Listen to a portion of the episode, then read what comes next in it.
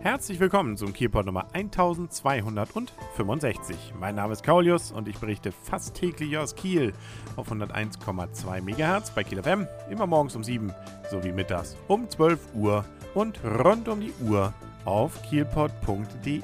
Das diesjährige Weihnachtsmärchen in der Oper ist ja bekannterweise Aladdin und die Wunderlampe. Und ich durfte mir das Ganze am Sonntagabend jetzt angucken und äh, durchaus für gut befinden. Also insbesondere ist es natürlich vor allem an Kinder gerichtet. Das heißt also auch die Story und die ganze Aufmachung ist sehr kindgerecht mit einem schönen Happy End und natürlich auch mit ein paar Messages, die rübergebracht werden. Zum Beispiel, dass Freiheit schön ist oder auch, dass man eben ja als Guter gewinnen kann und äh, als Böser eben möglichst nicht. Ja, also alles klassisch und eben auch relativ nah an der Geschichte tatsächlich von Aladdin und die Wunderlampe. Es gibt natürlich eine Wunderlampe, an der darf gerieben werden und es erscheint eben ein Djinn, der einem dann alle Wünsche erfüllt. Und wenn er möchte und kann, hier und da dann eben auch mal so ein paar Parodien, zwar nicht konkret auf eine Person, aber doch immerhin so im ja, Dialekt eben versucht, so der Rolle angepasst, das Ganze witzig rüberzubringen. Und das gelingt auch ohne, dass es zu sehr peinlich wird. So ist auch dieser Djinn dann der oder das Highlight der gesamten Geschichte. Aladdin selber fand ich jetzt eher, ja, ist okay.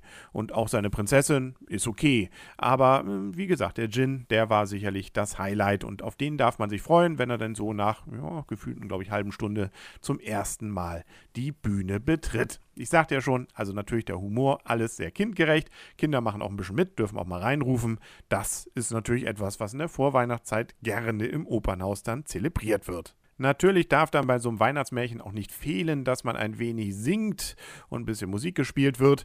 Leider ist es diesmal allerdings nicht so, dass man irgendwie summend aus dem Stück geht. Äh, das hatten wir in den vergangenen Jahren öfter mal schon, dass dann so ein Thema war wie so ein Musical, wo man sagt, ja, das äh, möchte man vielleicht lieber noch als Klingelton haben.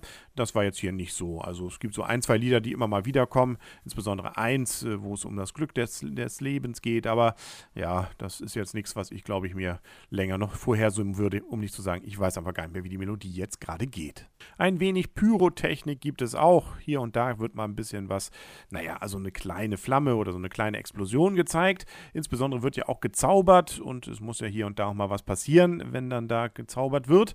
Und insbesondere, das ist eigentlich das Highlight von der Bühnentechnik her, äh, gibt es dann auch eine Szene, wo Aladdin in den Untergrund runtersteigen muss. Und dann geht so die Bühne mit hoch, während er runtersteigt. Das ist richtig nett gemacht, wenn er da in die Schatzkiste bzw. die Schatzkammer nach unten wandert. Und auch sonst, also wenn dann gezaubert wird, fragt man sich ja immer, wie kriegen sie das dann so hin? Und da ist wirklich fantasievoll dann mit hantiert worden. Mal wird was von der Seite reingeschoben, mal erscheint sowas, mal geht kurz das Licht aus. Also also auch das nett gemacht und äh, durchaus so, dass man damit also, denke ich mal, nichts tut, wenn man in dieses Stück hineingeht.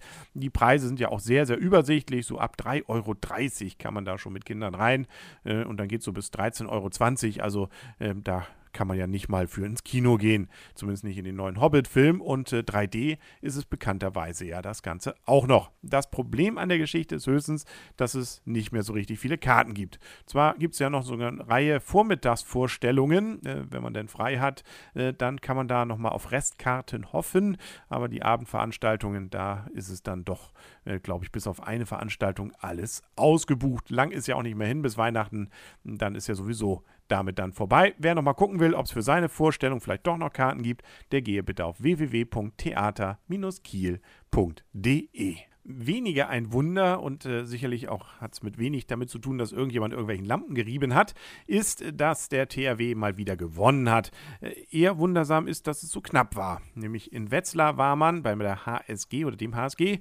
und äh, dort äh, ja, gab es nur ein 27 zu 26, aber immerhin gewonnen. Dramatisch soll es gewesen sein, so wird berichtet und es war wohl durchaus gerade in der He Schlussphase sehr hektisch, äh, sodass also es bei Weitem nicht sicher war, dass dass der THW das dann nach Hause schaukelt. Aber auch solche Spiele muss man bekannterweise gewinnen und wenn man es tut, dann wird auf jeden Fall eben auch die Chance gewahrt, deutscher Meister wieder zu werden in diesem Saison, muss man ja sagen. Dieses Jahr wird es ja nichts, aber 2013, da wäre es dann ja wieder so weit. Sind wir also mal gespannt.